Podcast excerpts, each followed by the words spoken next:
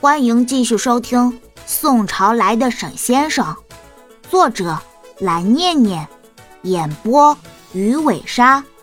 偷偷告诉你，全集免费哦。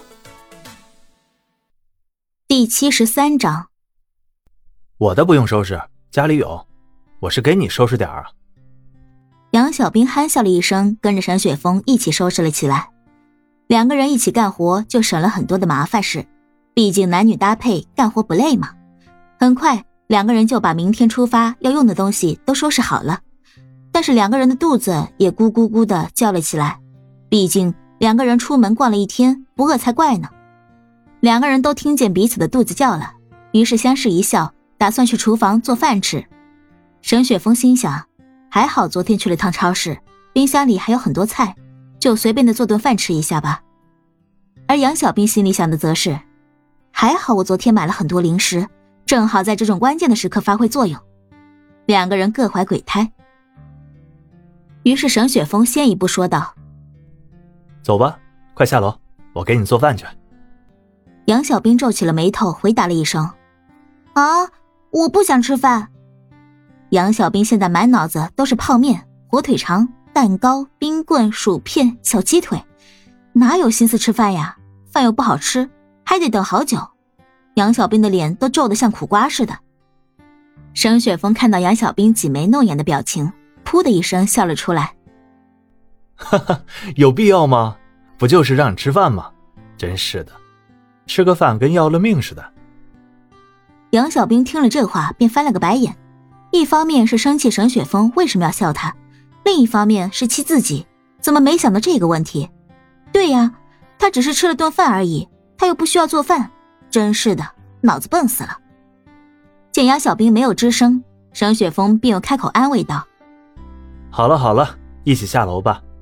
你去吃昨天买的零食先，我去给你做好吃的，行不行啊，我的小姑奶奶？”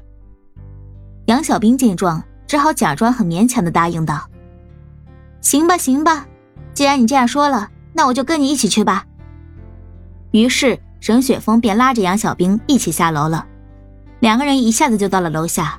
一到楼下，沈雪峰马上就进厨房去冰箱里拿了蛋糕和苹果，其他的零食昨天已经放在客厅的桌子上了，杨小兵可以自己拿到。然后沈雪峰顺便帮杨小兵把电视打开了，而杨小兵刚刚还在心里想着，等一下吃零食的时候坚决不退让，不给沈雪峰吃一口。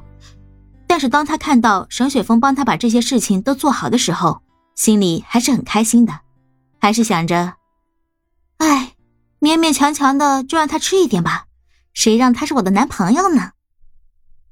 沈雪峰做完这些事情后，就进厨房开始忙活了，留下杨小兵一个人在客厅里看电视。杨小兵非常的惬意，左手抱着薯片，右手吃着冰棍，眼前是已经放好的电影，面前是已经切好的巧克力蛋糕。小日子过得简直不要太舒服呀！但是杨小兵的脑子里还想着要不要点个外卖，喝杯奶茶呀。好久没喝了，好像从开始学习法术之后就再也没有喝过了。难得不去练法术，今天就点两杯奶茶喝一下吧。心动不如行动，于是杨小兵马上拿出手机，打开外卖软件，搜索着奶茶，然后找到经常点的那家奶茶店，选好了一杯红豆布丁奶茶，还有另外一杯。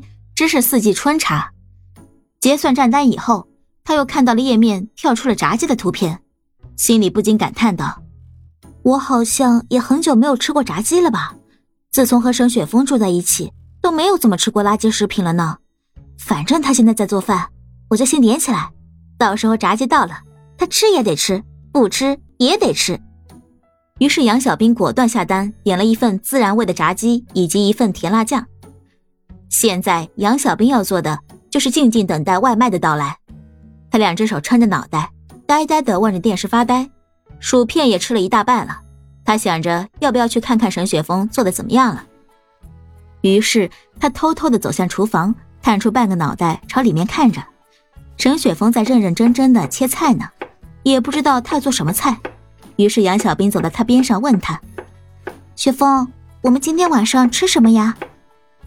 你有什么特别想吃的吗？我打算做两碗馄饨。沈雪峰一边切着菜一边问着，因为沈雪峰想着自己已经很久没有吃馄饨了，而且家里的食材有限，馄饨做起来又比较快，想着快点让杨小兵能吃到饭菜，就想着做馄饨了。嗯，我没有什么特别想吃的，但是我刚刚点了外卖，我说出来点了什么，你可不要生气呀。杨小兵有些心虚的回答道。沈雪峰一听这话，便来了兴趣。嗯，怎么了？什么意思？难道点了什么不该点的东西吗？神神秘秘的，我还会对你生气吗？其实也没有什么啦，我点了两杯奶茶，一杯是我喜欢的，另一杯是你喜欢的口味儿。然后我又点了一份炸鸡，因为我想着好久没有吃了，你应该不会生气吧？而且你不是要做馄饨吗？馄饨也不会吃的很饱呀，所以应该没有关系吧？哎呀，我还以为什么事儿呢，不就是奶茶和炸鸡吗？这我怎么会生气啊？而且你又不是天天吃，我也很久没吃了，正好我们一起吃。沈雪峰温柔的回答道，心里想着杨小兵的脑袋一天天到底在想什么呢？他怎么会因为他点外卖而生气呢？真的是，看来得好好的跟他谈谈。哼，那就好。我不是先给你打个预防针，怕你生气吗？没想到你自己也嘴馋想吃呀，那不就两全其美喽？啊，我一想到要吃炸鸡我就开心，我感觉口水都要流出来了呢。杨小兵两眼冒着星星，很是期待呢。本集播讲完毕，记得点个订阅哦。